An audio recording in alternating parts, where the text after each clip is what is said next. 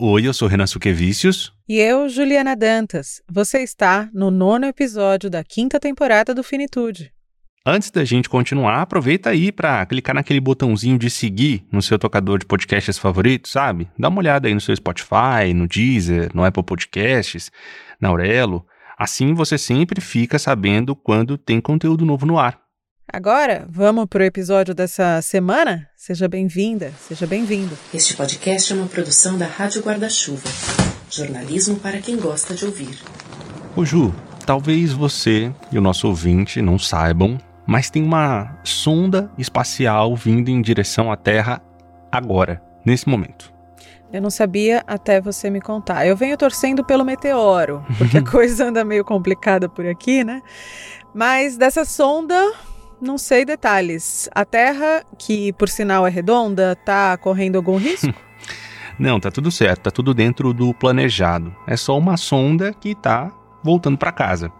Ela deve chegar em 2023, mais precisamente no mês de setembro, e vai pousar no deserto do estado americano de Utah. Mas ela tá voltando de onde exatamente? De um asteroide. Tá indo longe essa história, né? Esse asteroide chama Bennu. E pelo tempo que vai levar para pousar na Terra de volta, dá para perceber que é um baita de um rolê desse tal de Bennu até aqui, né? Essa sonda tem o nome de Osiris-Rex e foi lançada em 2016. Chegou no asteroide em 2018 e agora tá voltando. Praticamente um bate-volta, né? Coisinha é uma ponte aérea. pouca, perto. Rio São Paulo. E essa história leva a gente para onde, senhor Renan Suquevicius, por gentileza? Pro tema do nosso episódio de hoje, cápsulas do tempo. Quer dizer, o tema não é exatamente esse. A gente vai falar sobre futuro e legado. Isso tem muito a ver com cápsula do tempo, né? Que todo mundo já deve ter ouvido falar ou já deve ter feito. Uhum. Dois episódios atrás, a gente falou sobre nostalgia, até conversou Uhum. com Felipe Castanhari por aqui. Agora, a gente quer olhar para frente, não é isso? É isso, e um bom exemplo do que é olhar para frente é quando você pensa nessas coisas de espaço, né, de tecnologia, de visitar outros lugares fora da Terra. O legal dessa missão que eu vim falando aqui no começo desse episódio, da Osiris Rex, é que na época do lançamento rolou uma campanha para que as pessoas enviassem fotos e escrevessem mensagens nas redes sociais, principalmente com previsões para o futuro, para serem colocadas essas mensagens, essas fotos nessa sonda. E esse futuro é agora, em 2023. A sonda Osiris-Rex, que está a caminho da Terra, é ela própria uma cápsula do tempo. E é uma sonda que o quê, menino? Se der sorte, chega por aqui numa época sem pandemia? Esperta? Exato, e olha que louco. Na época em que ela foi lançada, o jeito de mandar essas mensagens para compor esta cápsula do tempo era escrever nas redes sociais usando uma hashtag. E aí eu fui atrás e separei alguns recados, Ju. Te mandei aí. Vou até aqui gastar meu inglês que eu tô aprendendo com a minha professora Andrea, que por acaso é a mesma que a sua, né? Exatamente. É, a hashtag Asteroid Mission.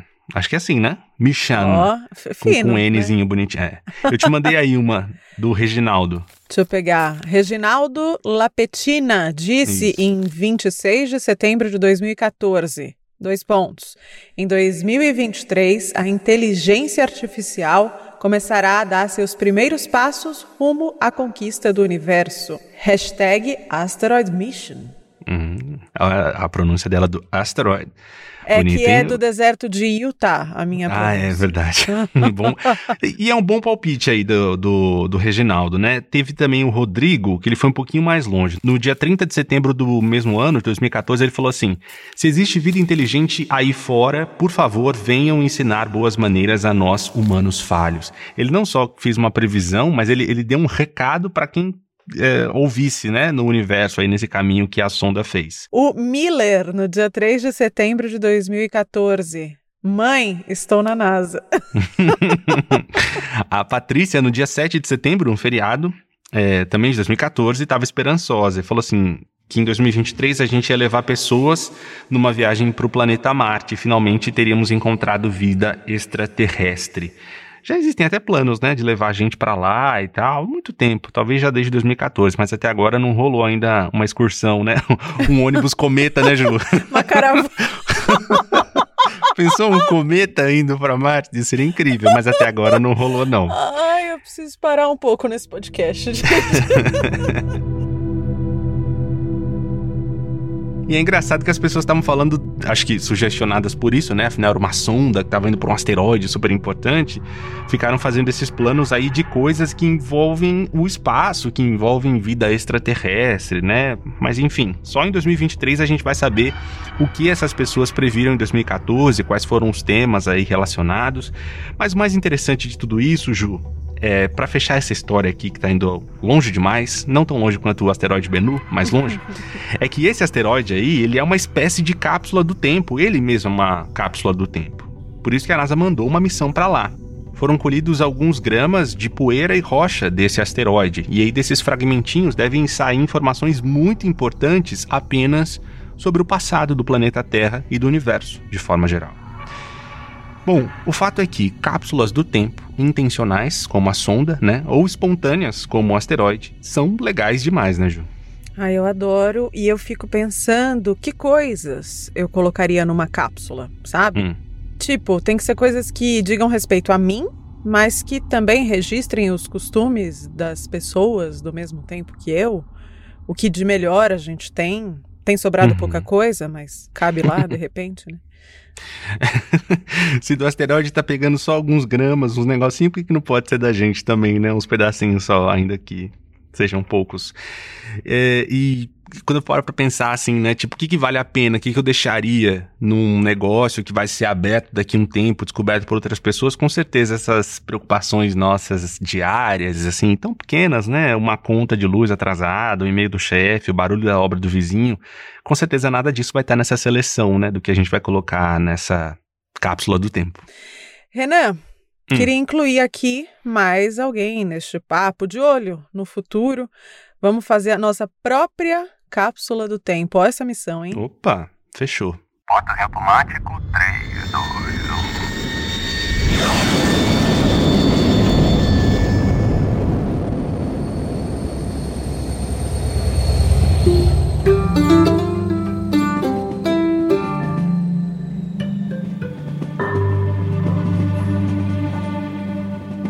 Almeida, do Movimento Infinito, que provoca conversas sinceras sobre o viver e o morrer. Tudo bem, Tom? Oi, Ju, tudo bem? E você, Renan? Opa, tudo bem? Estamos. Eu tenho, eu tenho costumado responder viva, apesar de brasileira. É isso que eu tô. Tom, essa história toda que a gente contou aqui hoje pode ser resumida como legado, né? Que é uma coisa que você fala bastante. É, pensar sobre o nosso legado é pensar no quê? O que, é legado, afinal? É, toda vez que eu falo sobre legado, eu lembro de uma frase que fala assim: que a gente só morre quando uma pessoa se esquece da gente. Então, acho que legado tem a ver assim com a marca que a gente deixa no mundo, seja através, ou seja, das nossas histórias, do bem ou do mal que a gente faz, das vidas que a gente toca, das histórias, dos projetos que a gente constrói, das histórias de amor que a gente constrói. Então, ou seja, é tudo, tudo, todos os impactos que a gente cria, isso é o legado. Então vai ficar por aqui, seja você quer queira ou não, né? Então eu acho super importante ter consciência disso.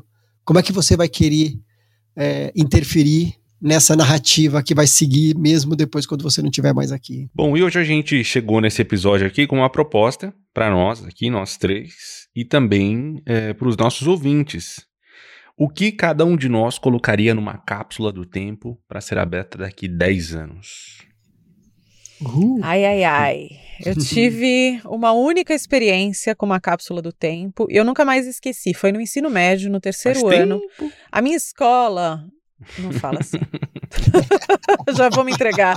A minha escola faz uma cápsula para cada ano de formandos. O intervalo para abrir essas caixas é de 15 anos. Na época, parecia muito, né? Imagina, adolescente de 15 anos, nem sei quando é. Não ia chegar nunca. E coincidentemente, meio que não chegou mesmo, porque era para a gente ter aberto ano passado. E aí veio a pandemia e a gente sabe o resto da história, né? A gente vai ter que esperar mais um pouquinho. Mas aqui a gente vai ser mais generoso e vamos colocar um limite de 10 anos, vai? E de maneira virtual, em áudio. Este episódio será a nossa cápsula do tempo. E o nosso compromisso é só ouvir novamente essa conversa daqui 10 anos, hein? Bora lá. Então vamos lá. Nesta cápsula do tempo, vamos depositar três coisas. Um sentimento que temos hoje por algo ou alguém, uma sensação do momento social e como esperamos que o país esteja em 2031, e uma meta pessoal que cada um quer realizar até 2031. Nossa senhora. Vamos começar com um tom, hein? Um sentimento, Tom, que a gente tem hoje por algo ou alguém. É, eu vou trazer o sentimento que eu tenho, que eu tô vivendo há dois dias, que foi que eu tomei a vacina. E no dia que eu tomei a vacina, meu, foi incrível. Assim, é, eu falei até pra Juca, eu falei que eu senti tudo grande.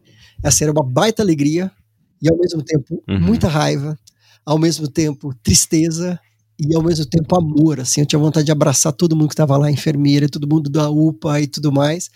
Então foi um turbilhão de sentimentos. Então, assim, cada vez que eu dava conta, assim, de um sentimento, nossa, como eu tô feliz, vinha, nossa, como eu tô com raiva. Cada vez que eu ia encontrando um sentimento, vinha aparecendo um outro, assim. Então, eu achei essa, essa explosão de sentimentos ao mesmo tempo, né, que a gente tem tudo isso. Então, esse sentimento que eu tenho hoje. E uma sensação, hein, do momento social e como você espera que o país esteja daqui 10 anos? É, Isso é difícil, hein? É, então, essa parte. Quer dizer, difícil e fácil, né? difícil, né? Porque assim. É. é, essa sensação do, do momento social, assim, eu tô cansado. Então a sensação é cansaço. E o meu nível de esperança, apesar da vacina e tudo mais, eu digo que o meu nível de esperança, assim, de futuros melhores está na reserva, infelizmente. E eu espero que, na verdade, tenha uma mudança radical com, sei lá, os novos nomes na política, de um total despertar de consciência e de atitude geral dos brasileiros. É, mas o que eu queria, que eu espero mesmo é ouvir isso é, quando eu me encontrar, a gente ouvir isso aqui, eu olhar para trás e falar: nossa, como você era pessimista, melhorou muito. Você não pode imaginar, tá tudo muito melhor. E uma meta pessoal, então, que você quer realizar até 2031 ou em 2031 ou durante esse percurso até 2031? Olha, eu acho que eu quero fazer o oposto do que a gente está vivendo agora, assim, apesar do isolamento, acho que teve essa, a gente ampliou para caramba essa conexão com o mundo, né, com o externo. Eu queria fazer exatamente o oposto de fazer uma conexão potente com o meu interno que eu conheça, que eu consiga, sei lá, me conhecer melhor, que eu consiga me libertar mais das minhas armadilhas, que eu consiga me curar aí de um monte de coisas. Então acho que isso é importante e também que eu encontre um amor bem gotosinho, que eu tô querendo me apaixonar de novo, ah. viver um amor legal, bem maduro e bem Mandem legal. Mandem cartas pra gente, finitude podcast. Renan, hum. sua vez, sim. Ah, vamos lá. Um sentimento que você tem hoje por algo ou alguém. É, eu não sei que nome tem, mas é esse sentimento assim de uma expectativa pelos reencontros, sabe? Em alemão é, deve eu... ter uma palavra para isso uma palavra cheia de consoante, bem gigantesca. eu tô com uma saudade danada. Eu e a, toda a torcida do Flamengo do Corinthians, né? De um monte de gente, um monte de rotinas, de encontros, de festas, de churrasco, de abraço, de show. Hoje, especialmente no dia que a gente tá gravando aqui esse episódio do Finitude, é, a gente acabou de passar aí por um dia em que o Brasil mais vacinou brasileiros, né? Mais de 2 milhões de brasileiros foram vacinados no dia anterior e essa notícia me deu um gás, assim, muito muito grande, sabe? De, de uma luz no fim do túnel. Hoje, exatamente hoje, eu fui colocar meu nome lá na xepa da vacina.